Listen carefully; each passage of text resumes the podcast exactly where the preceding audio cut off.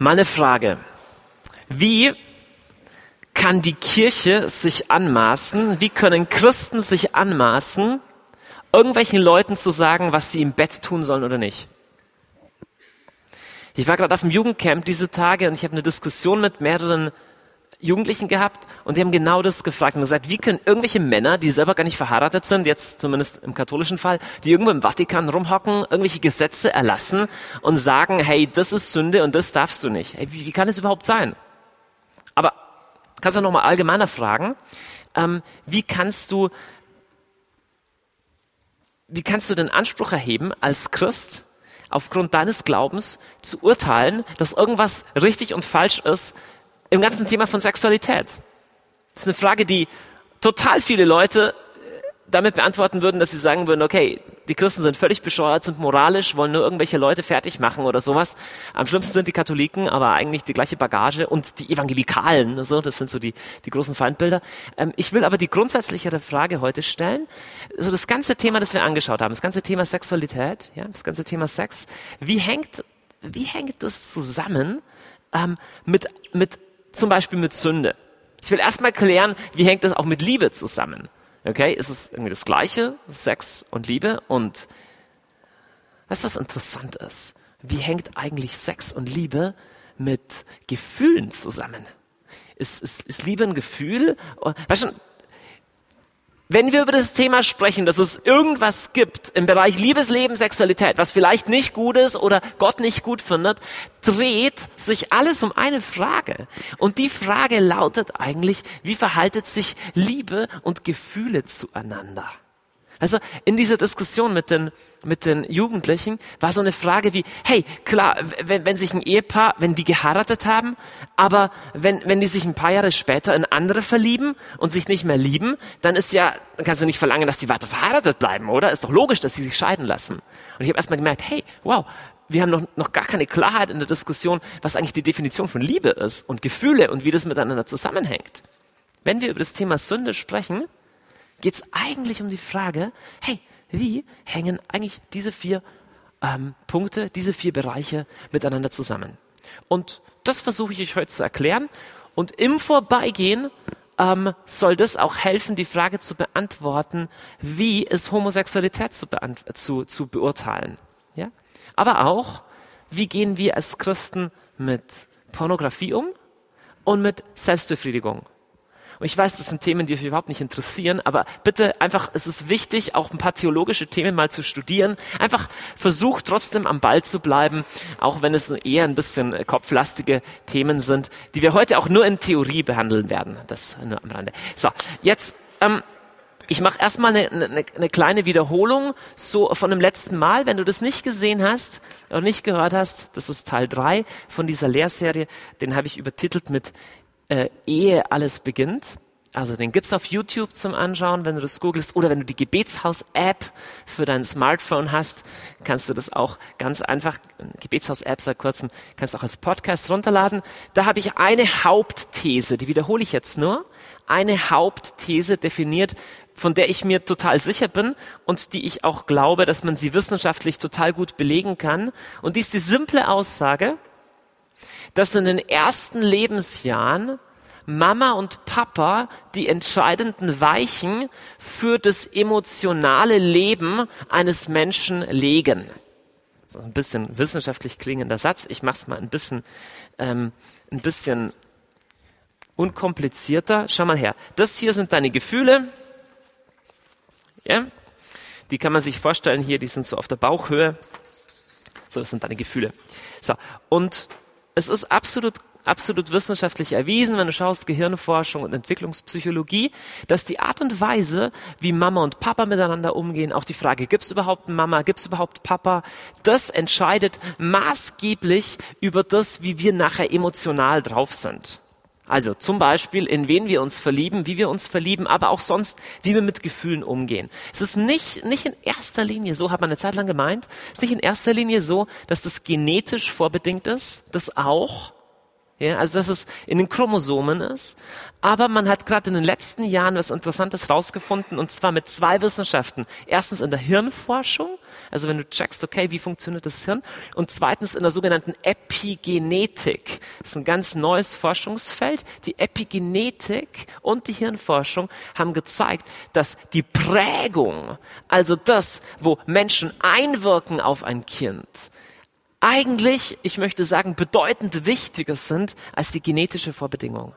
Also es ist nicht so sehr, dass wir durch unsere Gene so vorbestimmt sind. Es ist eher so, dass wir und auch unsere Gefühle geprägt werden. Ich schreibe mal hier hin, werden geprägt. Ja? Und gleichzeitig, also sie werden jetzt noch geprägt. Okay? Aber sie wurden geprägt. Also beides wurden geprägt.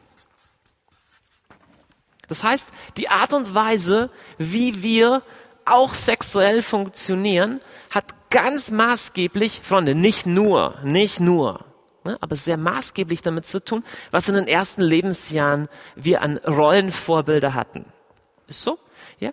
Und, und dieser Prozess geht noch weiter, das schauen wir uns nachher an, aber erstmal, sie wurden, sie wurden geprägt. So. Jetzt. Das Problem ist, bei keinem von uns ist das auf eine perfekte Weise passiert. Weil leider keiner von uns seit Adam und Eva perfekte Eltern hatte. Ja? Wir hatten sicherlich alle oder die meisten wirklich Eltern, die es richtig gut versucht haben. Aber wenn du selber Vater und Mutter bist, weißt du, auch dich echt gut anzustrengen. Du schaffst es nie, in allem optimal deinen Kindern mitzugeben, was, was sie wirklich brauchen. Und was wir merken ist, wenn wir ein bisschen älter werden, wir merken, okay, wie das hier geprägt worden ist, das ist nicht nur alles, das ist nicht nur alles perfekt. So. Ich spreche heute Abend maßgeblich über das Thema Gefühle und wie sich Gefühle verhalten zu den anderen Regionen unseres Lebens. Jetzt, wenn das Thema dich weiter interessiert, ich habe eine Lehrserie gemacht, die geht nur über dieses Thema, die heißt Kopf, Herz, Bauch. Okay? Ich werde heute nicht so umfassend und ausführlich über das lernen wie in dieser Lehrserie, die ist siebenteilig, aber ich bringe ein paar Punkte, die besonders für den Bereich Sexualität interessant sind. Aber mich interessiert und fasziniert das Thema, wie gehen wir mit unseren Gefühlen um? Also, erstens, sie wurden geprägt durch unsere Eltern. Jetzt, zweite Sache, ich habe vorher die Frage gestellt, was ist eigentlich Liebe? Ich mal hier oben mal so ein Herz hin sinnbildlich als Sitz der, als Sitz der Liebe. Jetzt, wie verhält sich Herz zu Gefühlen? Wie verhält sich Liebe zu Gefühlen? Wir machen mal eine kleine Umfrage. Wer wird sagen, dass Liebe ein Gefühl ist? Hand hoch. Ja, ihr, ihr wisst schon, das ist eine Trickfrage. Ne? Lass mich mal fragen. Wer würde sagen, Liebe ist auch Gefühl, aber nicht nur? Okay. Wer würde sagen, Liebe hat mit Entscheidungen zu tun? Okay. Ähm, schaut mal, es ist relativ einfach zu sagen, Gefühle, also nur die Tatsache, dass ich emotional durchdrehe, kann auch daran liegen, dass ich Drogen genommen habe. Aber dass ich angeschwipst bin oder so. Das heißt nur nicht, dass ich die, die Person wirklich liebe. Ja? Gleichzeitig können wir einen Menschen lieben, auch wenn wir es gerade nicht so fühlen. Okay, wenn ich einen schwer, schwer kranken Menschen oder einen alten Menschen pflege und ich denke mir, hey, heute habe ich überhaupt keine Lust, ich wäre viel lieber im Bett, ich finde das voll anstrengend. Tu das aber aus Liebe, würde keiner sagen, okay, das war jetzt ein Gefühl, aus dem du rausgehandelt hast. Also ich bin der Meinung, Liebe und Gefühl gehört schon zusammen, aber Liebe ist nicht gleich ein Gefühl. Logisch? Alles klar. Jetzt. Was ist eine Definition von Liebe? Wie kann man Liebe definieren? Ich gebe dir eine Definition mal von Liebe, eine mögliche Definition. Ich schreibe hier mal hin. Liebe. Liebe ist meines Erachtens die Entscheidung, mich selbst zu schenken. Die Entscheidung, mich selbst zu schenken. Ähm, jetzt die Definition geht weiter und die ist oft von Gefühlen begleitet, zum Glück. Ja? Aber nicht immer. Und es ist nicht ein Gefühl. Liebe ist die Entscheidung, es aber von seinem Leben, von mir, was preiszugeben, was herzuschenken. Jetzt. Wenn das wahr ist, wenn Liebe ein sich selbst schenken ist, dann wächst im Laufe unseres Lebens unsere, im Idealfall unsere Fähigkeit, uns selbst zu schenken.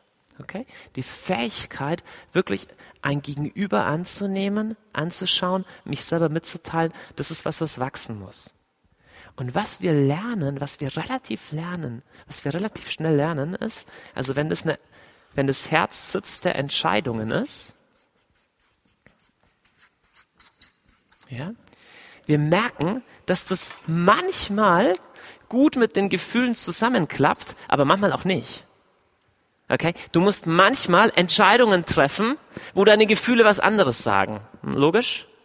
Wir lernen das relativ schnell. Hey, wenn du irgendwie arbeiten gehst und äh, in der Früh wachst du auf und du bist müde und hast keine Lust, wir lernen, ich kann jetzt nicht nach meinen Gefühlen gehen, ich muss mich entscheiden, sonst stehe ich nie auf. Logisch? Wir lernen das in ganz vielen Bereichen und jetzt halte ich fest. Komischerweise ist der Bereich Sexualität einer, wo wir oder wo, wo überwiegend in der modernen Gesellschaft gesagt wird, in dem Bereich geht es einfach nur um Gefühle und du darfst einfach deinen Gefühlen folgen immer. Und wenn du nicht mehr verliebt bist, dann heißt es, dass deine Ehe nicht mehr gut ist. Und wenn du dich jemand anderen verliebst, dann machst halt eine neue Beziehung auf. Und wenn du dich nach dem fühlst, dann, ja, man muss doch seinen Gefühlen folgen. Komischerweise in vielen anderen Lebensbereichen handeln wir gar nicht so. Ich will mir jetzt genauer anschauen, wie verhalten sich denn unsere Entscheidungen, unsere Liebe, auch unser Herz als Sitz unserer Entscheidungen, wie verhält sich das zu unseren Gefühlen? Schau mal her, ich habe eine kleine Definition.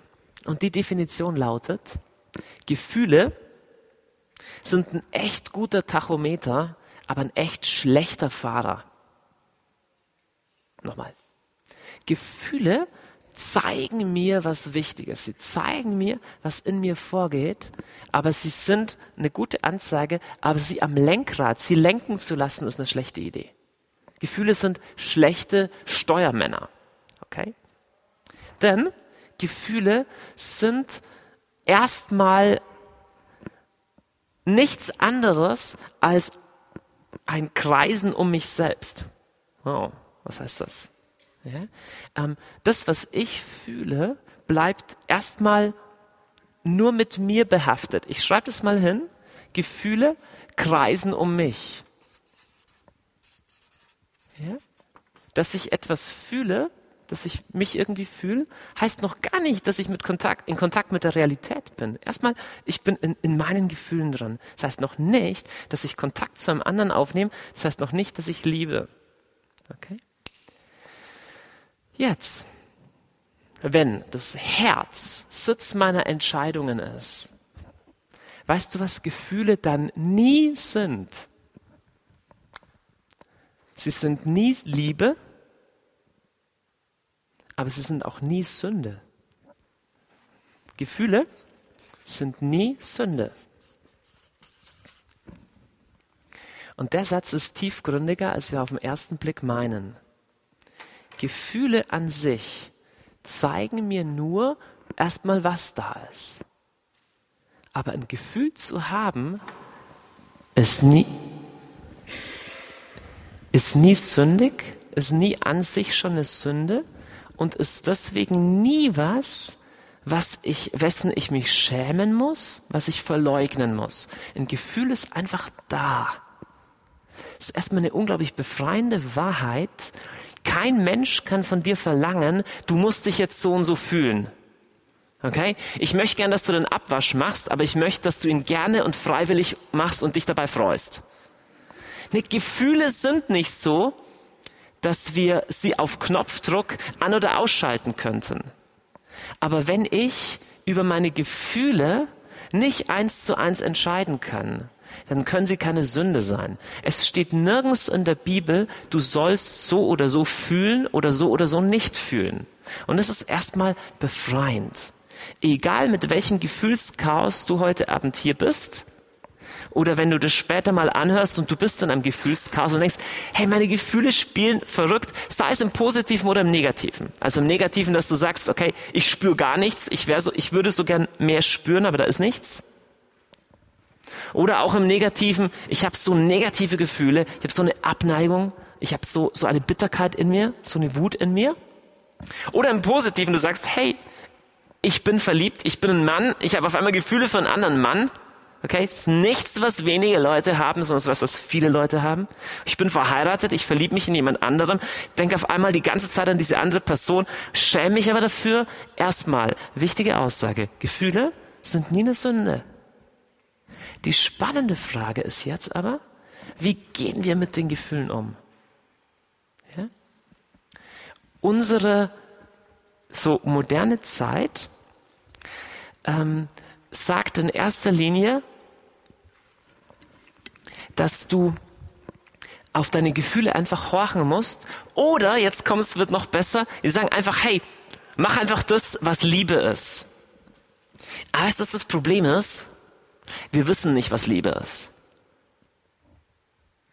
Die Beatles singen in den 60er Jahren schon All You Need is Love. Wenn du rumfragen würdest in der ganzen Welt, was ist ein wichtiges Prinzip von dir, würden viele sagen Peace and Love oder würden sagen, hey, ich versuche meine Kinder zu lieben, meine Frau zu lieben, meine Leute, ich versuche nett zu sein zu den Leuten um mich rum.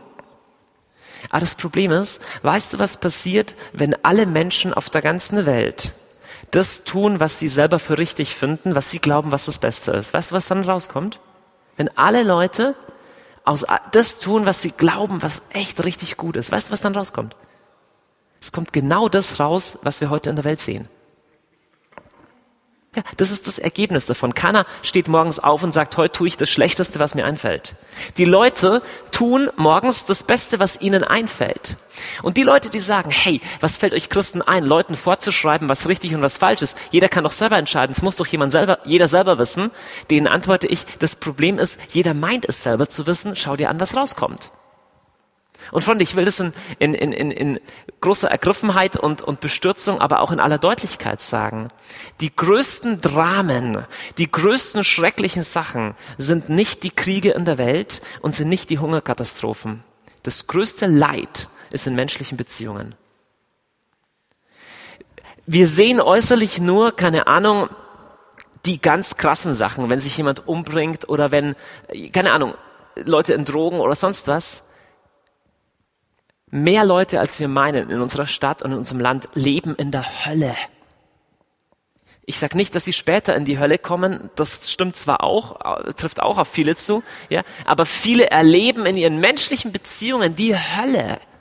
Die Hölle. Es ist Schwachsinn zu sagen, wir Menschen können einfach nur entscheiden aus Liebe. Ich folge einfach meinen Gefühlen. Hey, darf ich dir mal was sagen? Weißt du, dass Sünde sich so gut wie nie wie Sünde anfühlt? Sondern Sünde fühlt sich an wie, das ist total gut, das ist was so Schönes, das, ich spüre da sogar Gott drinnen. Hey, Gott hat mir diese andere Frau über den Weg geschickt. Er wollte mir was von seiner Liebe offenbaren. Und ich muss jetzt meine Ehe und meine 14 Kinder verlassen, um, weil, weil das ist die wahre Liebe. Schau mal, das Problem ist, wenn du in der Situation drin bist, fühlst du das. Ich will mich da nicht lächerlich machen. In der Situation hast du den Eindruck, das ist Liebe, das ist echte Liebe. Das Problem ist, wir sind nicht gut drin zu definieren, was Liebe ist. Wir sind nicht gut drin, sondern unser Herz und unsere Gefühle sind dafür gemacht, gut zu funktionieren, wenn es sowas wie einen Kompass gibt. Und dieser Kompass, den können wir uns nicht selber geben. Wenn du im Schlamm steckst, kannst du nicht sagen, kein Problem, ich ziehe mich einfach raus. Und wenn ich mich eines Tages im dunklen Wald verirre, dann frage ich mich einfach nach dem Weg. Ist nicht, wenn du dich verlaufen hast, kannst du dich nicht nach dem Weg fragen. Und wir Menschen haben uns verlaufen. Hey, der Großteil von allen Beziehungen, die in Deutschland geschlossen werden, die für immer zusammenbleiben wollen, der Großteil scheitert mit großen Verletzungen. Wir sind nicht gut drin, uns selber zu sagen, was Liebe ist. Aber jetzt kommt's. Du entscheidest dich für das, was das Wort Gottes sagt, was Liebe ist und was Wahrheit ist. Für deine Gefühle kann sich das anfühlen wie Sterben. Und du entscheidest dich für was, was die Schrift böse nennt.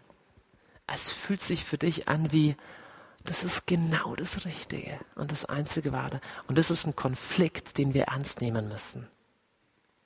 Jemand, der in, in dem, in der Gefühlswelt lebt und deswegen was tut, was die Schrift böse nennt, der fühlt sich dabei nicht böse und wir müssen das ernst nehmen. Er fühlt sich dabei einfach lebendig und fühlend. Die Gefühle sind auch nicht die Sünde. Was wir tun, wozu wir uns entscheiden, das entscheidet, ob ich einen Weg des Lebens oder einen Weg des Todes wähle. Und Sünde ist nicht, mach was und dann ist Gott so sauer, dass er dich in die Hölle schmeißt. Schau mal, es gibt Dinge, es gibt Entscheidungen in unserem Leben, die Liebe, Freiheit und Leben fördern. Und es gibt Entscheidungen in unserem Leben, die Liebe verhindern, die Freiheit verhindern und Sklaverei bringen und die Leben vernichten und Tod bringen. Und dieses zweite Set von Dingen, Entscheidungen, die Tod, Unfreiheit und Kälte bringen, die nennt die Bibel Sünde. Okay? Nicht die Gefühle, sondern jene Entscheidungen, die dazu führen, dass in mein Leben, jetzt halte ich fest, langfristig mehr Kälte, mehr Einsamkeit, mehr Tod und mehr Gebundenheit kommt. Das nennt die Bibel Sünde. Das Problem ist das Wort langfristig. Sachen können sich kurzfristig unendlich gut anfühlen, aber Jesus sagt, du erkennst die Güte eines Baums an seinen Früchten und eine Frucht muss erstmal wachsen. Ja? Es können auch Früchte sein, die erst in einer Generation sichtbar werden oder die sichtbar werden, wenn eine Nation wie Deutschland sich auf dem Weg weg von Gottes Ordnungen begibt. Es fühlt sich nicht schlecht an, wenn ein Pärchen irgendwas macht. Aber du schaust, welche Früchte es nach 20 oder 30 Jahren in einer Nation bringt. Und du erntest Tod und Kälte. So wie wir es jetzt tun. Wir sehen das nicht. Aber weißt du, wer sieht? Familientherapeuten sehen es. Kinder- und Jugend Jugendpsychologen es. Lehrer sehen es wohin unsere Gesellschaft geht. Und unsere Gesellschaft ist auf einem Weg in immer mehr Liebes- und Bindungsunfähigkeit, immer mehr Einsamkeit, immer mehr emotionale Kälte, immer weniger Kinder, immer weniger Leben. Und das ist ein Weg des Todes. Deswegen brauchen wir diesen Kompass. Und über den möchte ich jetzt sprechen. Erstmal, wir haben vorher gehört, dass Gefühle geprägt wurden. Gleichzeitig, und das ist wichtig anzuschauen, wenn wir jetzt nachher über diese praktischen, schwierigen Fragestellungen sprechen, gleichzeitig werden Gefühle geprägt, und zwar sie werden immer verstärkt durch Entscheidungen in ihre Richtung. Das ist eine Grundregel ich, ich wiederhole den Satz nochmal. Jedes Mal, wenn du dich entscheidest, in die Richtung eines Gefühls zu handeln, verstärkst du das Gefühl. Also, du hast Angst. Jedes Mal, wenn du der Angst nachgibst, verstärkst du den Angstmechanismus. Logisch? Ja, und das trifft auf alles zu. Ja, du bist unglücklich verliebt, holst die Kissen voll. Jedes Mal, wenn du dich entscheidest, noch eine weitere Stunde drüber nachzudenken, deine Tagebücher nochmal durchzulesen, die Musik von damals anzuhören, dir das Bild anzuschauen, jedes Mal verstärkst du den Mechanismus. Und das trifft auf alle Gefühle zu. Das heißt nicht, dass du Gefühle eins zu eins kontrollieren kannst, aber unsere Entscheidungen gießen Öl ins Feuer der Gefühle. Unsere Entscheidungen hat auch viel mit dem Denken zu tun. Okay, woran, woran denke ich? Du kannst Gefühle nicht direkt aktiv beeinflussen, aber wir können teilweise unser Denken aktiv beeinflussen. Mit unserem Denken äh, beeinflussen wir langfristig unsere Gefühle. So, das ist auch wieder Teil dieser Lehrserie Kopf, Herz, Bauch, die ich hier nur wiederhole, denn wir wollen ja jetzt zu den wirklich schwierigen Themen kommen, zu den harten Themen kommen. Jetzt. Wenn das so stimmt,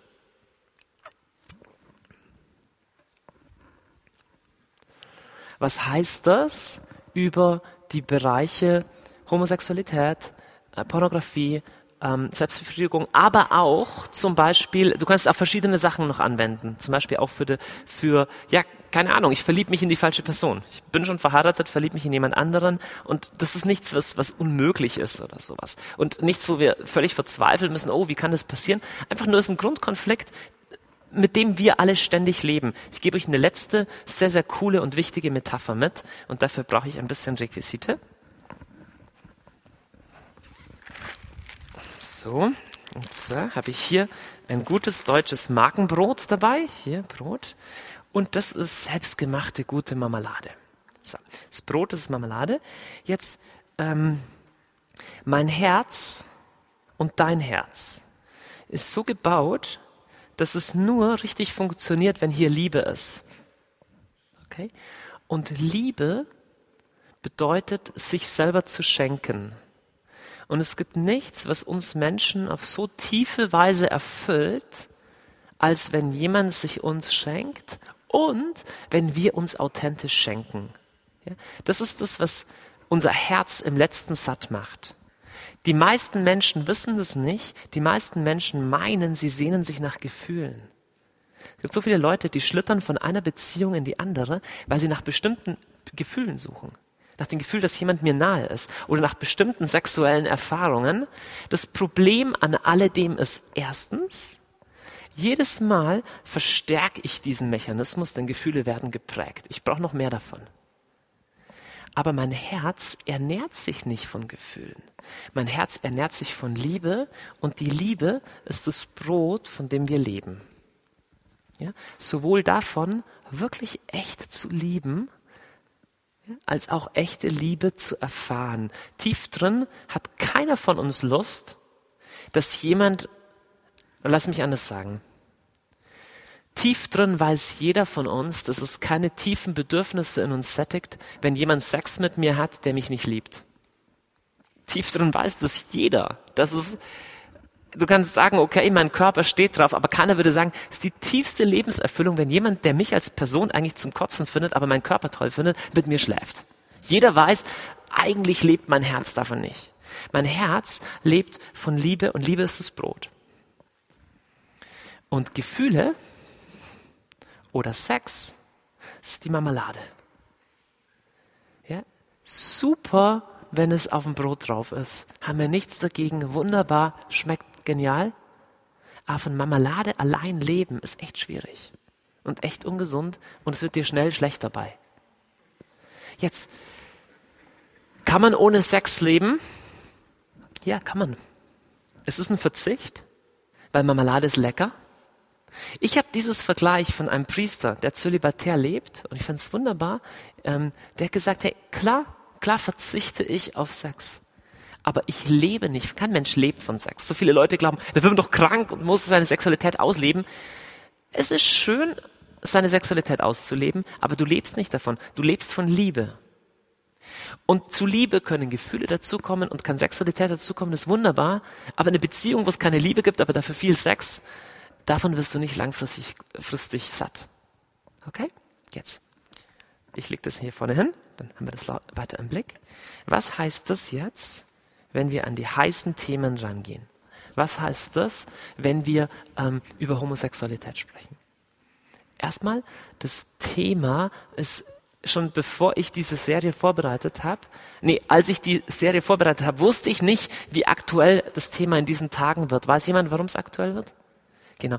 Unsere Familienministerin und andere Teile unserer christlichen großen Partei in Deutschland sind der Meinung, dass es dringend überfällig ist, dass das Ehegattensplitting auch für homosexuelle Paare zutrifft. Das bedeutet, dass letztendlich das Gesetz, der Gesetzesvorstoß ist, dass zwei Männer, die heiraten, zwei Frauen, die heiraten, die gleichen Rechte haben wie ein Mann und eine Frau, die heiraten. Und das, worum es im Wesentlichen geht, ist das Adoptionsrecht. Das heißt auf Deutsch, ähm, unsere Familienministerin einer christlichen Partei, die dafür eingesetzt ist, halte ich fest, Familien zu fördern. Familien. Spricht sich dafür aus, dass homosexuelle Lebensgemeinschaften Kinder adoptieren können. Auf das läuft es raus und ich persönlich äh, bin mir sehr unsicher, ob dieser Trend, der in Amerika genauso ist, Obama hat sich dafür ausgesprochen, dieser Trend, der den ganzen Westen gerade überschwappt, ich bin sehr skeptisch, ob dieser Trend uns nicht einholen wird. Und das Ziel, auch in all dem, was ich jetzt sage, ist niemals, niemals irgendeinem Menschen für seine erotischen Empfindungen in eine Schublade zu stecken oder zu verurteilen. Das kann nicht der Punkt sein. Aber wir leben in einer Kultur, die zunehmend so ist, dass wenn du über das Thema sprichst, du dich einer, einem Hass ausgesetzt fühlst, einem Konter ausgesetzt fühlst, als wäre es die heilige Kuh in unserer Gesellschaft, die du nicht anfassen darfst.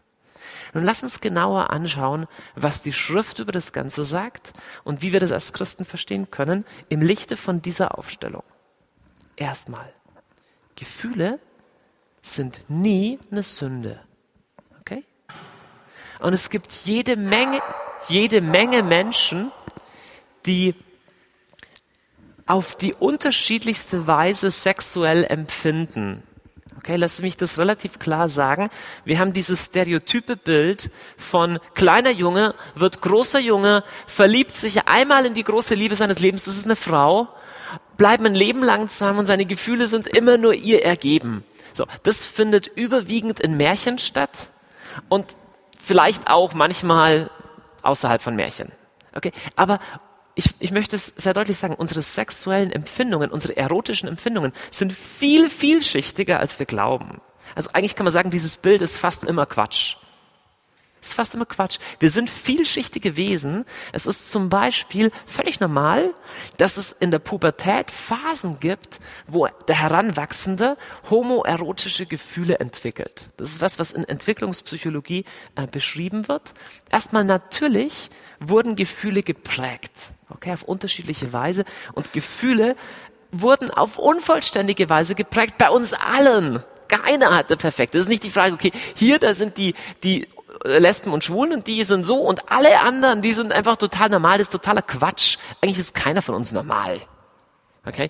Ähm, und es gibt alle Facetten davon. Es gibt Männer, die sich ständig in Frauen verlieben und wollen treu sein, aber verlieben sich ständig. Es gibt Frauen, die verlieben sich ständig.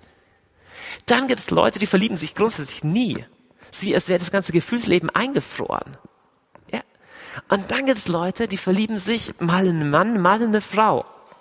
Und dann gibt's all die Nuancen dazwischen, wo du sagst, okay, ich weiß nicht, ob ich wirklich verliebt bin. Hey, ich, ich, ich fühle mich fasziniert, ich fühle mich hingezogen, aber ist es verliebt sein? Weiß ich nicht. Hey, und es gibt jede Menge Sachen wie der große Literat, der größte Roman, Romanautor des 20. Jahrhunderts, meines Erachtens Thomas Mann, hat ein Leben lang mit einem sich hingezogen und fasziniert fühlen für junge Männer zu tun gehabt und auch zu kämpfen gehabt. Nun, Frage.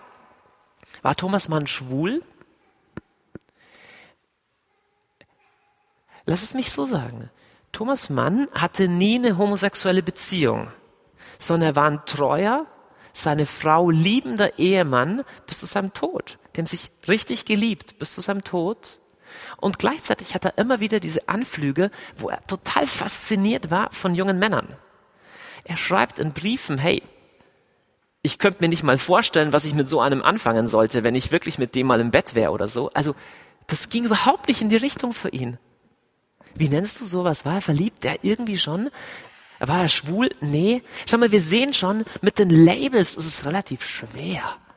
Unsere Gefühlswelt ist relativ bunt. Und was wir heute erleben in der Gesellschaft ist, wir haben diese simplen Stereotypen zu sagen, es gibt halt die Heteros und dann gibt es halt die Schwulen und die Lesben, als wäre das so einfach.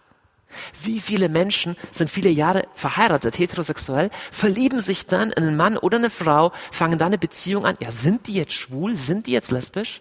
Schau mal, diese ganze Frage, wie, okay, Christen sagen, schwul sein ist eine Sünde und ihr stempelt die armen Schwulen ab oder die armen Lesben. Hey, erstmal fällt mir auf, diese Stärke von Definition, du bist schwul.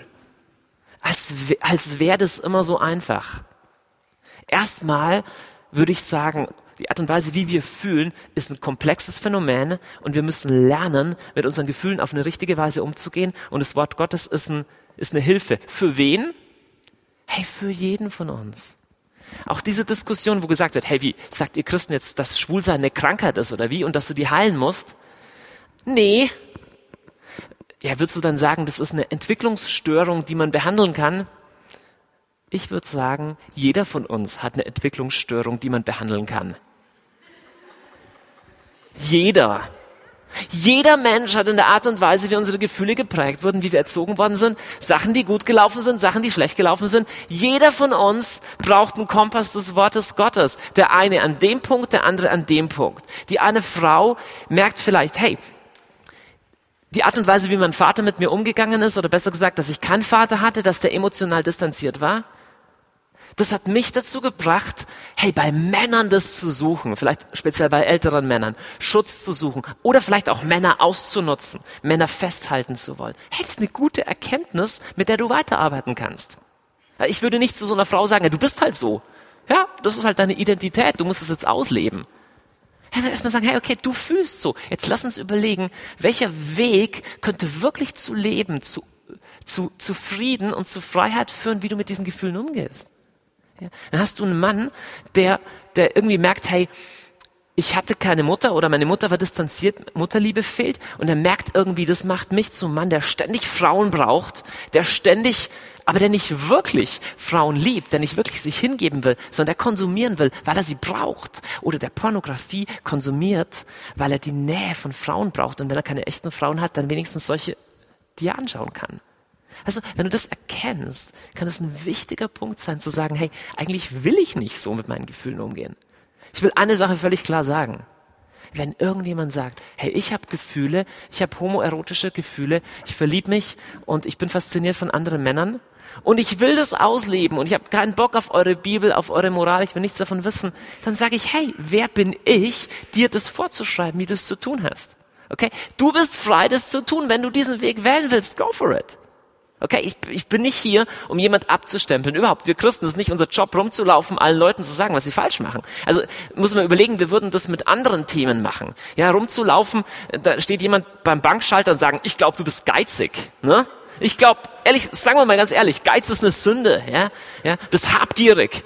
Dann läufst du weiter, siehst irgendjemand, der zieht, der reinschaut und sagst, weißt du, dass Bitterkeit, ja, genauso schlimm ist wie Mord, sagt Jesus, ja den ganzen Tag so rumlaufen würden, dann hätten wir, hätten wir viel zu tun. Also das, das kann nie der Punkt sein. Der Punkt ist einfach nur der, wenn jemand sagt, hey, ich leide unter dem, was hier abläuft, ich habe nicht das Gefühl, dass es gut läuft, oder ich will echt das tun, was Jesus sagt an dem Punkt, dann kann man sagen, alles klar, jetzt sind wir im Gespräch. Dann lass uns nachschauen, was die Schrift sagt. Lass uns gemeinsam einen Prozess gehen, wo du deine Sachen und ich meine Sachen aufarbeite. Und ich sag dir, homoerotische Gefühle und mit dem umgehen zu lernen. Ich weiß nicht, ob es schwerer ist oder einfacher als der Mann, der sich ständig in Leute verliebt oder der Mann, der sich nie verliebt, der an seine Gefühle gar nicht rankommt. Das ist alles schwer. Hard issues are hard issues. Also Herzensangelegenheiten sind immer harte Sachen. Jetzt, eine Sache ist ganz klar. Ähm, während Gefühle nie Sünde sind, gibt es auf der Ebene unserer Entscheidungen Dinge, vor denen die Schrift uns klar warnt, dass sie ein Weg sind, der, ins to der, der zum Tod führen. Und es gibt Dinge, von denen die Schrift sagt, wenn du auf dem Weg gehst, kommt Freiheit, Leben und Liebe raus. Und das Alte Testament, jetzt wird manchmal so gesagt, okay, in der Bibel ist auch nicht so klar. Jesus hat ja nie was über Homosexualität gesagt. Erstmal, Jesus hat über die meisten Sachen nichts gesagt. Ja, Jesus hat auch nichts über Abtreibung gesagt, hat auch nichts über Umgang mit dem Internet gesagt und tausend andere Sachen. Hat auch nicht gesagt, ob ich am Donnerstagabend kommen soll oder ob das gut ist zu Hause. Also erstmal, wir, wir müssen die Schrift als Ganzes sehen und da ist eine Grundfrage, die erstmal immer die, was sagt das Alte Testament? Dann hat Jesus das wieder, hat er das praktisch ähm, verändert, also gesagt, das gilt jetzt nicht mehr, oder hat es verschärft, hat es nochmal betont und das ist ein Punkt völlig klar. Im Alten Testament gilt nicht nicht homoerotische Gefühle sind nicht der Punkt, sondern die ausgeübte homosexuelle Praxis gilt absolut als Tabu. Also als ein Ding kannst du nicht durchziehen, geht überhaupt nicht. Jesus hat allgemein die ganze Sexualmoral kein bisschen gelockert, null, in keiner, in keiner Hinsicht. Er hat sie eigentlich verschärft. Jesus hat gesagt, hey Freund, Ehebruch beginnt nicht damit, wo du mit einer Frau ins Bett gehst, sondern es beginnt schon, wie denkst du über sie nach. Und es ist äh, eigenartig die Vorstellung, dass Jesus in anderen Fragen der Sexual Sexualmoral sagt, okay, aber in dem Bereich, nee, da, da gilt es jetzt nicht mehr. Und es gibt auch nicht nur Jesus, es gibt ja viele andere Schriften des Neuen Testamentes und Paulus ist an dem Punkt völlig straight. Also es gibt, weißt du, ich sage das in einer Zeit, wo, es bedrückt mich das zu sagen, aber wo die evangelische Kirche homosexuelle Paare kirchlich traut, ja, auch in dieser Stadt. Und ähm, die Schrift ist an dem Punkt eindeutig, aber sie ist auch eindeutig, dass Homosexualität nicht die einzige, nicht die schlimmste, nicht die größte Sünde ist, sondern eher in einem Katalog mit jeder Menge Sachen ist, wo wir uns auch wiederfinden können. Weißt du, da ist Habgier und Trinker sein äh, ist in der gleichen Liste. Okay, also ist nicht irgendwie so sagen können, okay, das ist das eine, die eine Riesensünde, auf der wir rumreiten sollen, aber es ist eine, wo wir gesellschaftlich und auch kirchlich immer weniger Lust haben, uns an, an das, was die Schrift uns zeigt, zu halten. Nun, was schreibt Paulus im 1. Korintherbrief, Kapitel 6, Vers 9? Er sagt erstmal, hey Freunde, lasst euch nicht täuschen, okay? Ist nicht so Gnade, Jesus, Gnade, alles gut und jetzt mach einfach, was du willst, weil, hey, Neues Testament und so. Jesus sagt, hey, nee, nee, lass dich nicht täuschen. Paulus sagt, wisst ihr nicht, dass Ungerechte das Reich Gottes nicht erben werden? Täuscht euch nicht. Weder Unzüchtige, Unzucht ist ein Überbegriff für Sex außerhalb der Ehe. Ja.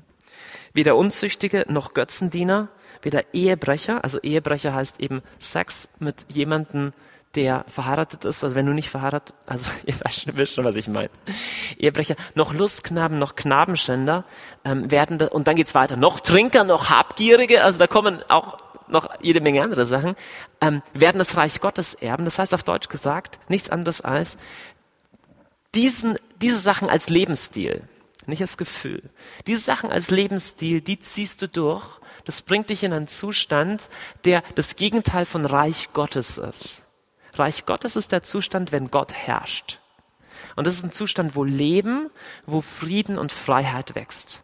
Und er sagt, hey, wenn du das Zeug machst, dann erntest du einen Zustand, wo nicht Gott herrscht, sondern das Gegenteil von Gott. Und das hat immer zu tun mit Kälte, hat immer zu tun langfristig mit Unfreiheit, hat langfristig immer mit Einsamkeit und im letzten mit Tod zu tun und im letzten mit ewiger Trennung von Gott. Das ist ganz klar. Hier wird gesagt, dieser Lebensstil führt zu einer ewigen Trennung von Gott. Jetzt. Lustknaben. Wer ist denn eigentlich ein Lustknabe? Wer kennt Lustknaben? Also ich sehe nicht so viele bei uns. Knabenschänder, okay, alles klar, das kann ich mir eher vorstellen. Um, das hier ist eine sehr, sehr komische und irreführende Übersetzung. Diese beiden Worte, wenn du die im Griechischen anschaust, ist die einzig, sind, wird nicht über Pädophilie gesprochen. Ja, oder Päderastie. Ähm, das ist nicht der Punkt, sondern die wahrscheinlichste wörtliche Übersetzung, ich habe mich ausführlichst mit diesen griechischen Verben beschäftigt, ist einfach nur, damit sind beide Sexpartner in einer homosexuellen Beziehung gemeint. Also der aktive und der passive Part, auf Deutsch gesagt, wird einfach gesagt, okay, egal wie du homosexuellen Sex hast, das ist ein Weg, den die Schrift als einfach Weg in Unfreiheit, in Unfrieden, in Trennung mit Gott definiert. Jetzt. Wie gehen wir mit sowas um? Erstmal, ich habe vorher schon gesagt, ein Mann oder eine Frau, die sagt, hey, was in der Schrift steht oder so, ist mir einfach egal, ich gehe meinen eigenen Weg. Musst du sagen, du kannst niemanden zwingen, du kannst für niemanden die Verantwortung übernehmen, musst du auch nicht. Auch hier wieder, das können wir mit keiner anderen Lebenshaltung. Wir können nicht rumlaufen und sagen, du musst, aber das ist einfach, hey, wir Menschen, wir Menschen werden Rechenschaft abgeben müssen für den Weg, den, den wir wählen. Aber wenn wir gefragt werden als Christen, was das Wort Gottes sagt und wo der Kompass ist, dann kann der Kompass unmöglich sein, folgt deinen Gefühlen. Weil deine Gefühle ähm, wurden geprägt und auf unvollkommene Weise. Und hey, Freund, ich bin weit davon entfernt zu sagen, hey, wenn jemand homo homoerotisch empfindet oder sowas, ja, sind halt die Eltern schuld oder sowas. Das ist viel zu einfach gesagt, okay? Wir sind selber gebrochene Menschen, deswegen prägen wir unsere Kinder auf gebrochene Weise. Jeder von uns, jeder. Und dann haben andere, unsere Eltern haben mich wieder geprägt. Das Umfeld prägt mit. Es ist Schwachsinn zu fragen, wer ist schuld daran? Das ist sowieso immer die falsche Frage. Du weißt nie, welche Anteile vielleicht auch ähm, genetisch vorbedingt sind. Das Einzige, was ich weiß, ist, es gibt nicht das homosexuellen Gen. Das gibt's nicht, weil sonst wären die alle ausgestorben. Relativ leichtes biologische Erklärung. So, was du aber nicht sagen kannst, ist, hey, vielleicht gibt es gewisse genetische Vorbedingungen. Also mach nicht das Ding von, okay, waren einfach die Eltern schuld. Das, das, ist, nie, das ist nie der Punkt. Aber der Punkt ist einfach zu sagen, hey, jedes sexuelle Verhalten wurde geprägt und ist geprägt worden und jetzt kommt's, jedes sexuelle Verhalten ist veränderbar. Leute gehen auf die Palme und nennen dich einen Nazi, wenn du sagst, dass äh, homosexuelle Empfindungen veränderbar sind. Sagen, ja, willst du sagen, das ist eine Krankheit und das ist heilbar? Würde ich sagen, nee, ich würde einfach sagen, jede Art von sexuellem Verhalten wurde geprägt und kann geprägt werden. Jedes. Jede. Und Sachen, die tief gehen und tief in die Kindheit gehen, zu verändern, ist brutal schwer total schwer. Es ist nicht, du liest ein Buch, lass mal für dich beten, dann ist gut. Manchmal macht es vielleicht der Herr und so, aber es ist schwer. Aber Freunde, das betrifft nicht nur das, das betrifft auch nicht nur sexuelle Sünden. Wenn du echt rangehst an das Thema, wie du emotional tickst, dich echt mit dem auseinandersetzt, mit den Sachen, die in deiner frühen Kindheit waren, ist es ein langer Weg oder ein kurzer Weg? Es ist ein langer Weg. Aber jeder von euch, der so einen Weg gegangen ist, lohnt sich der Weg? Er lohnt sich auf jeden Fall. Ja, und es ist ein Schwachsinn, Leuten zu sagen, du bist einfach so, deswegen bleibst du so, so hat Gott dich gemacht. Unsinn. Wir sind alle geprägt worden. Und sexuelle Empfindung, überhaupt das Thema von unseren Gefühlen, ist immer auch Gegenstand dessen, dass ich mich dem stellen kann, dass ich mit Gott einen Weg gehen kann, auch mit Hilfe von anderen Leuten, mit Gebet, mit Gespräch, mitunter mit Therapie, was auch immer, was wir brauchen in all den Bereichen unseres Lebens, wo wir merken, hey, meine Gefühle funktionieren nicht so, wie ich gerne hätte. Das ist logisch, so sind wir Menschen. Es ist einfach Unsinn zu sagen, dass dieser eine Bereich ausgeschlossen wäre von und jetzt kommen wir zu dem spannenden zweiten Thema von der Neuroplastizität. Kennst du die schon? Kennst du die Neuroplastizität? Du kennst sie gar nicht. Du kennst sie gar nicht. Okay. Also, letzter, letzter Ausblick nochmal auf dieses Thema, dann enden wir das. Ich glaube tatsächlich, dass wir gut daran tun, für diese Jungs hier zu beten diese Damen, ich glaube wirklich, dass unsere Regierung Weisheit braucht, gute Entscheidungen zu treffen. Entscheidungen, die zum Wohl eines, einer Nation sind. Der Punkt, nur dass ihr wisst, wie wir beten können und wie wir gesellschaftlich Stellung beziehen können. Der Punkt ist, ist ja nie in Deutschland oder so, dass jemand in seinem Verhalten eingeschränkt werden soll. Ist nicht, dass wir sagen, okay, die dürfen das nicht machen oder so. Aber es geht wirklich um eine Grundsatzentscheidung. Wollen wir die Ehe, die aus Mann und Frau besteht und die Kinder hervorbringt, wollen wir die unter einen besonderen Schutz stellen. Und der entscheidende und riesengroße Unterschied zwischen einer ähm, homosexuellen Lebensbeziehung, hey, die treu sein kann und die wirklich auch von, von echter Zuneigung geprägt sein kann, das ist gar nicht der Punkt. Das ist gar nicht der Punkt. Ähm, aber die de facto nie Kinder hervorbringen wird, wollen wir der den gleichen Status geben wie eine Ehe, die vom Herrn, von Gott so eingesetzt wurde. Und dann müssen wir sagen, das, das können wir nicht tun. Das ist eines der Fundamente unserer Gesellschaft. Und wir, wir, wir sollten das definitiv nicht tun. Aus vielen Gründen. Okay. Ich habe das schöne Stichwort von der Neuroplastizität gebracht. Und das hat jetzt maßgeblich mit dem Thema Pornografie zu tun. Jetzt wird es ein bisschen, noch ein bisschen schärfer vielleicht. Aber bevor ich über Pornografie, nee, stimmt schon. Ich spreche über Pornografie jetzt. So, also Themawechsel. Erstes Thema war, ich spreche noch über Pornografie und dann über Selbstbefriedigung. Okay? Lauter so Themen, über die ich all die Jahre nie gelehrt habe, aber immer E-Mails bekommen habe. Johannes, wie gehst du damit um? Und deswegen spreche ich jetzt drüber. Also, erstmal Pornografie. Jeder Mensch, Mann und Frau, ist von Gott so gemacht, dass er visuell sexuell erregbar ist. Und es ist gut so. Gott hat uns so gemacht. Er hat Männer noch deutlich mehr mit dieser wunderbaren Gabe ausgestattet. Frauen reagieren auf andere Reize noch stärker. In der Regel es sind immer so Verallgemeinerungen. Es gibt Frauen, die sind da anders drauf, aber in der Regel sind Männer von Gott so gemacht, dass sie sehr, sehr stark auf äußere Reize reagieren. Das heißt, wenn du ein Mann bist und du siehst eine nackte Frau und flippst aus, dann ist es nicht so, dass mit dir was nicht stimmt und du Gebet brauchst, sondern es ist einfach nur so, dass du ein Mann bist. Okay? Und wenn es dir schwerfällt, deinen Blick von den Brüsten deiner schönen Nachbarin neben dir im Lobpreis abzuwenden, dann liegt es nicht daran, dass du von einem Dämon besessen bist und eine schwere Kindheit hatte und Gott dich hasst und in die Hölle schmeißt, sondern hat damit zu tun, dass du Hormone in dir hast, die jeder Mann in sich hat. Okay? Das, wenn dir das, wenn dir das nicht schwerfallen würde, dann sollte man für dich beten. Na, im Ernst, wir Männer sind so gemacht. Gott hat uns so gemacht. Ist so. So, Punkt. Daran, auch hier wieder an Gefühlen, ist nichts Schlechtes. Ist einfach so, wie wir sind. Es stimmt nicht, dass ein Gefühl nicht immer schlecht ist, aber Gefühle sind keine Sünde. So. Jetzt. In unserem Gehirn passieren interessante Sachen. Ich nehme euch jetzt mal mit. Ausflug hier rein in unsere Synapsen, in unser Gehirn. In unserem Gehirn gibt es eine spannende Koppelung. Die ist manchmal sinnvoll, manchmal nicht. Und die Koppelung ist die zwischen Brot und Marmelade. Tief drin glaubt unser Gehirn, mit jemandem Sex zu haben oder mir Sex mit jemandem vorzustellen, gibt mir Liebe. Das fängt schon als kleines Kind damit an, dass wir lernen, dass Liebe durch Berührungen übertragen wird. Ne? In Arm genommen zu werden heißt, Mama liebt mich. In unserem Gehirn ist es tief drin, dass körperliche Nähe, ne, auch nackte Haut, Berührung Liebe bedeutet. So, das, das glaubt unser Gehirn und es funktioniert grundsätzlich auch gut in einer Ehe oder so. Das Natürlichste von der Welt ist meine Liebe, sich körperlich ausdrückt. Super wichtig bei Kindern, super wichtig, dass ich Liebe körperlich ausdrücke meinen Kindern gegenüber. Total wichtig und ist auch normal. Jetzt das Problem ist folgendes.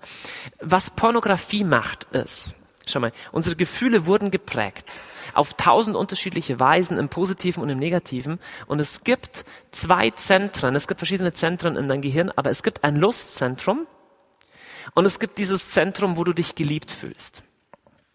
Und jetzt das Lustzentrum ist mit allen möglichen Sachen verbunden. Ja, der eine findet es als unglaublich lustvoll, wenn du in der Kniekehle gekitzelt wirst. Okay, warum auch immer, Leute empfinden Lust unterschiedlich, reagieren auf Sachen unterschiedlich lustvoll und das ist okay. Ja, für den einen ist das Tollste von der Welt, wenn sie das tolle Parfum trägt und, und, und so weiter. Das ist einfach nur normal und auch visuell sind wir so. Wir sind so, frag mich nicht warum, okay, der eine flippt total aus, wenn sie groß und schlank ist und, und weiß ich nicht, brünett und so weiter und der andere klein und äh, schön. So. Und jetzt im normalen Alltag funktioniert unser Gehirn dahingehend eigentlich gut, okay? Wir verlieben uns in eine Person, ähm, erleben mit der Person Nähe und auch Liebe und auch Sex und unser Gehirn funktioniert super und unser Sexleben auch und die Liebe auch. Jetzt, was Pornografie macht ist, speziell im Zeitalter des Internets. Du hast für jede von den 100 Millionen unterschiedlichen möglichen Lustobjekten ähm, hast du eine passende Homepage. Ja? Das heißt, du hast nicht nur deine eine Ehefrau, die halt geheiratet hast und da war sie, hatte sie blonde Haare und irgendwann wurden sie halt brünetter oder irgendwann wurden sie grau, sondern du kannst aus 200.000 Blondinen wählen. Okay? Und die wiederum ähm, nicht nur Blondinen, sondern aus welchem Grund auch immer funktioniert deine Sexvorstellung so, dass es dich total anmacht, wenn die Blondine Stiefel trägt. Frag mich nicht, woher das kommt. Aber wenn du Blondine und Stiefel super findest, kannst du ständig anschauen, wie eine, die Blondes und Stiefel trägt, Sex hat. Oder alle möglichen anderen Sachen hat. Okay? Und was passiert ist, ist, dass in dem Moment zwei Knöpfe in deinem Gehirn gleichzeitig gedrückt werden. Oder drei oder vier. Das ist wie, als würde ein Kurzschluss in deinem Gehirn gedrückt werden. Da kommen irgendwelche frühkindlichen Erinnerungen hoch, irgendwelche Sachen. Ich weiß nicht, was das im Stiefel so bedeutet, keine Ahnung. Und das Lustzentrum und das Liebeszentrum. Und es erzeugt sowas wie ein Kurzschluss, wie eine emotionale Explosion im Gehirn. Und jetzt kommt das Gemeine. Weißt du, was die emotionale Explosion im Gehirn sagt? Die sagt, du bist geliebt. Das Gemeine. Okay? Jemand, der sich Internetpornografie anschaut, denkt sich nicht, keine Ahnung, das ist böse oder die arme Frau da. Es fühlt sich nach Nähe an. Das ist gemeine, weil in unserem Kopf ist das Zentrum von Nähe und das Zentrum von Sex gekoppelt. Wir haben Sehnsucht nach, nach Nähe. Ja? Ich fühle mich eigentlich einsam, mit meiner Frau läuft es nicht so gut oder ich habe gar keine keiner mag mich, aber ich schaue mir irgendwelche Bunnies an im, im Internet und das, was in meinem Gehirn ankommt, ist Liebe.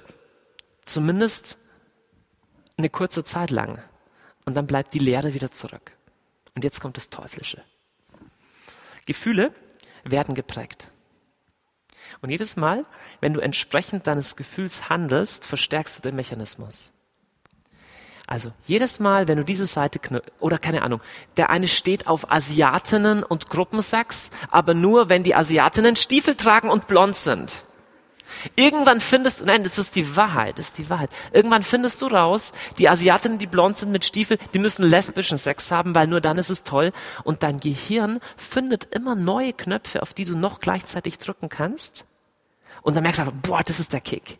Und wenn die Asiate nicht blond ist, zwar schon Stiefel hat, aber sonst, ah, dann findest du es gar nicht mehr so toll. Und du gehst im, im, im Netz auf die Suche nach der einen Homepage, wo es die gibt und du googelst dich durch zu russischen oder arabischen oder sonstigen Homepages, chinesischen, bis du das findest, damit dieser Mechanismus noch funktioniert, weil jedes Mal in deinem Gehirn Stoffe ausgeschüttet werden, die sagen, ich bin geliebt. Und weißt du, wie man diese Stoffe nennt?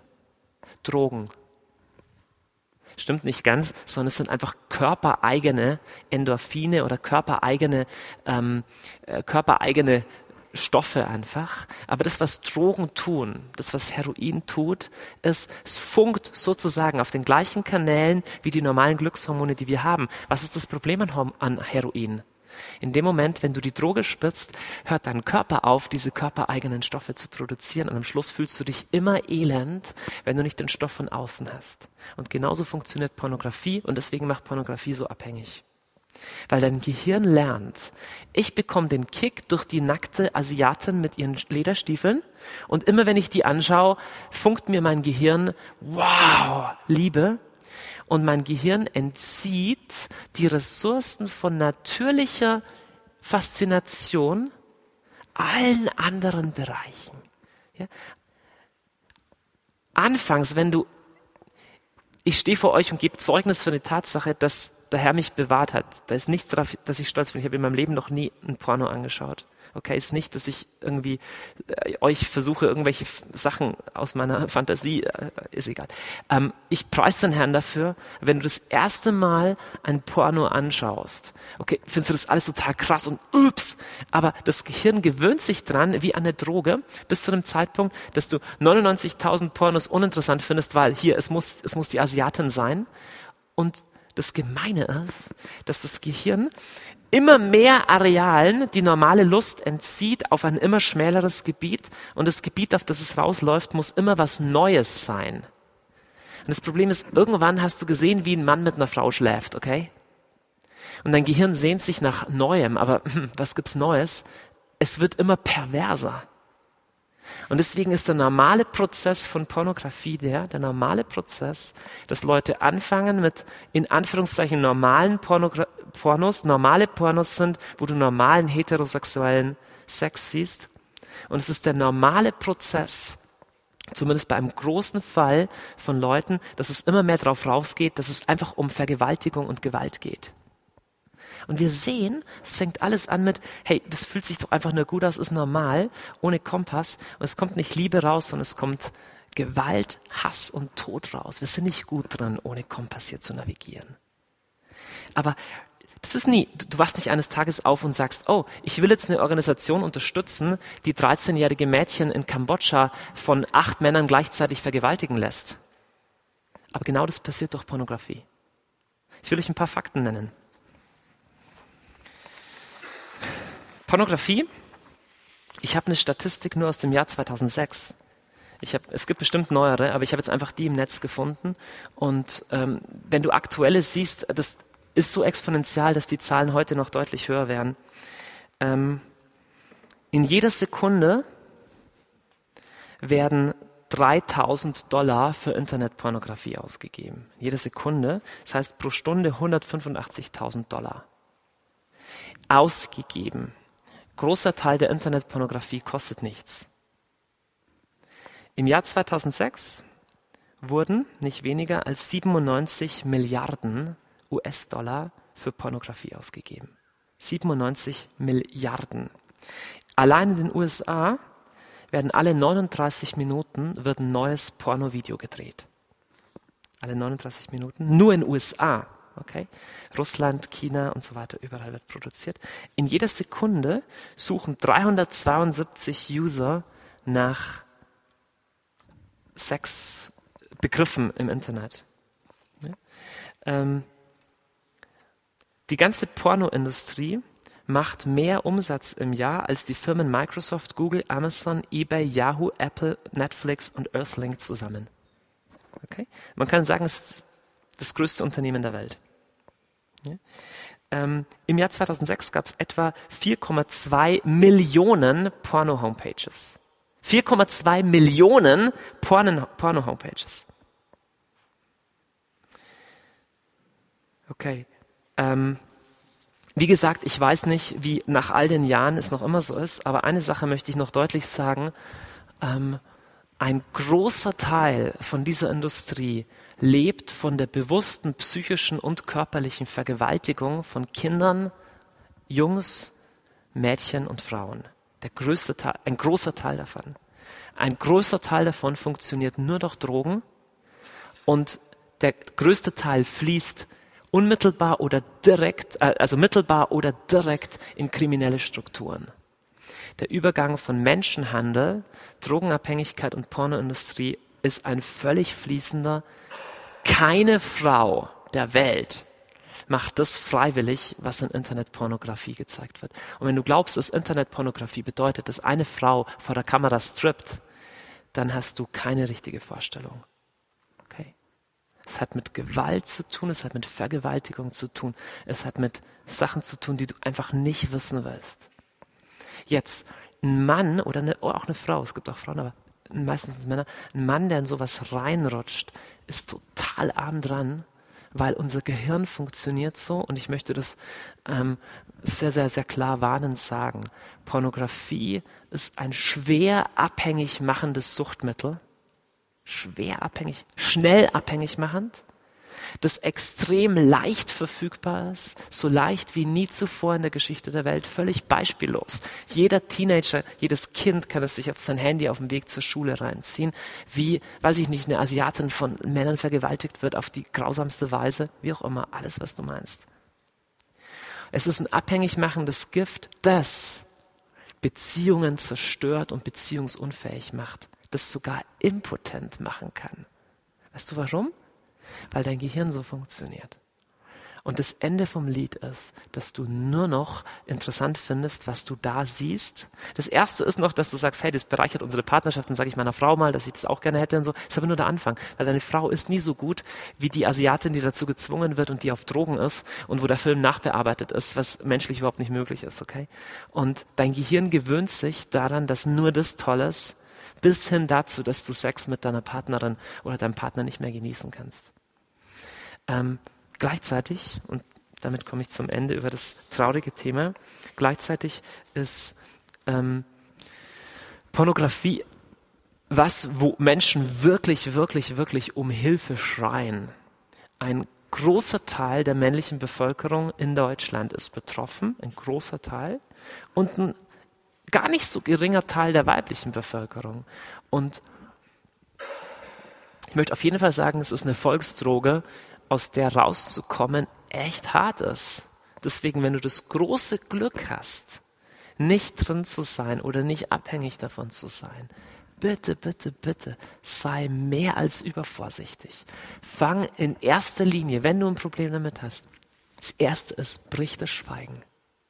Hör auf, es zu verleugnen. Such dir jemanden, dem du sprichst, sei es in der Beichte, sei es in einem Seelsorgegespräch, sprich drüber. Sei es mit einem guten Kumpel, dem du sagst, hey, ich will es nicht.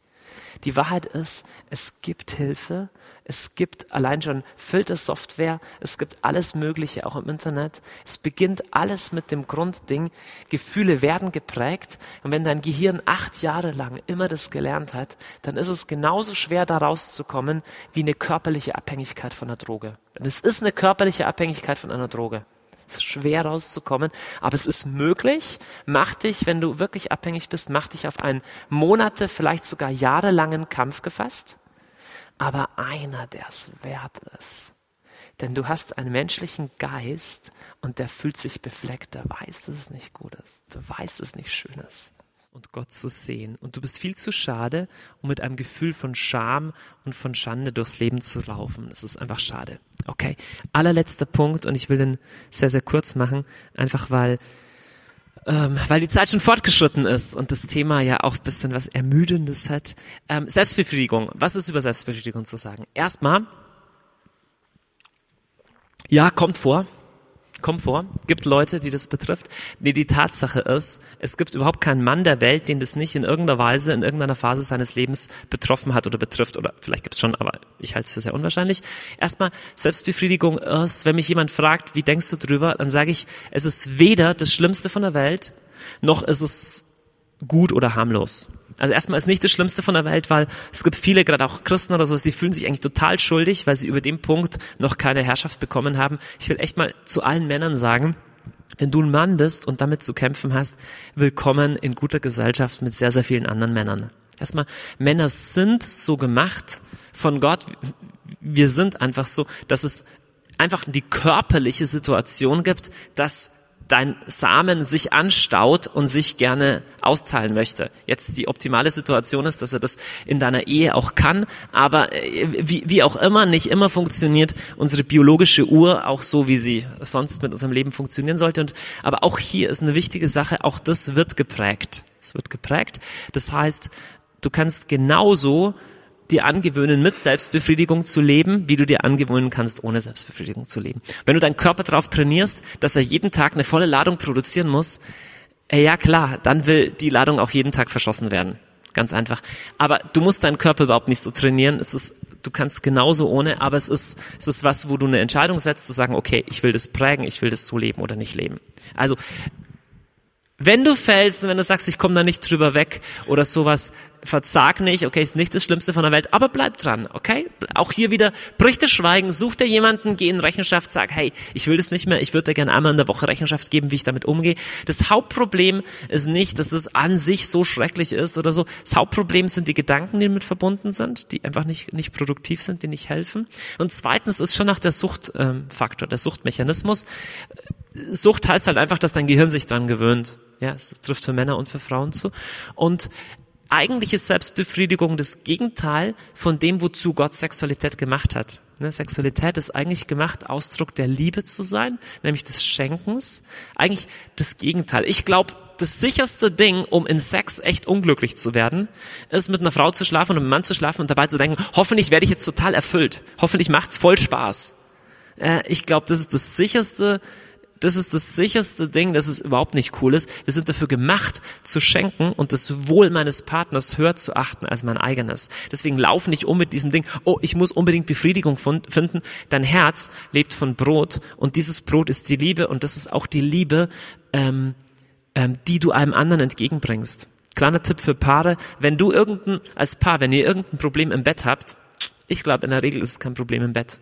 Ich glaube, du arbeitest echt an deiner Beziehung, an deiner Gesprächskultur und ihr werdet ein wunderbares Sexleben haben. Wenn deine Beziehungskultur nicht gut ist, wenn die Gesprächskultur nicht gut ist, du kannst die wildesten Sahnespielchen oder irgendwelche Bücher kaufen, was alles, das wird sicherlich nicht rausreißen. Okay? Ähm, das, was unser Herz wirklich sättigt, ist das Brot der Liebe und ist nicht, äh, nicht die Marmelade oder die Konfitüre des Sex. Jetzt kurz noch zur Selbstbefriedigung bei Frauen. Weniger häufig, aber geht häufig im persönlichen Empfinden tiefer. Ja?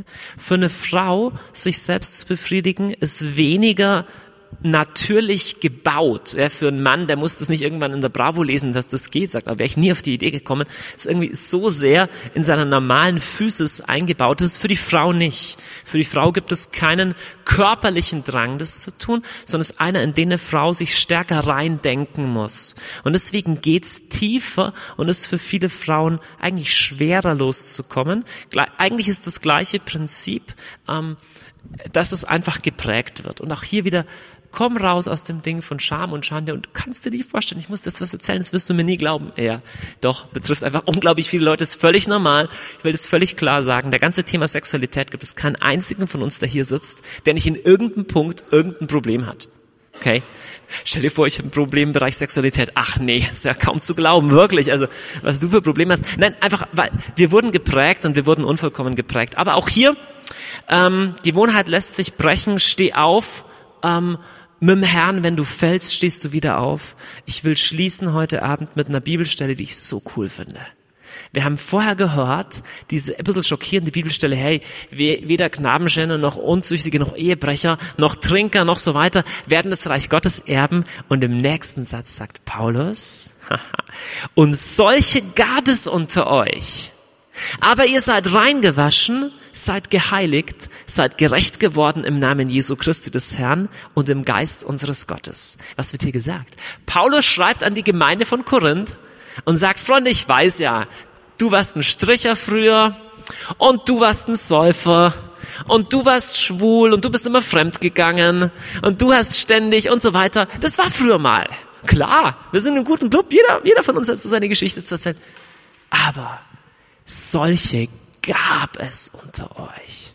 Das bist du nicht mehr, sondern du bist reingewaschen, geheiligt, gerecht geworden im Namen Jesu. Frage, gab es welche in Korinth, die vielleicht immer mal wieder noch Probleme an dem Punkt hatten?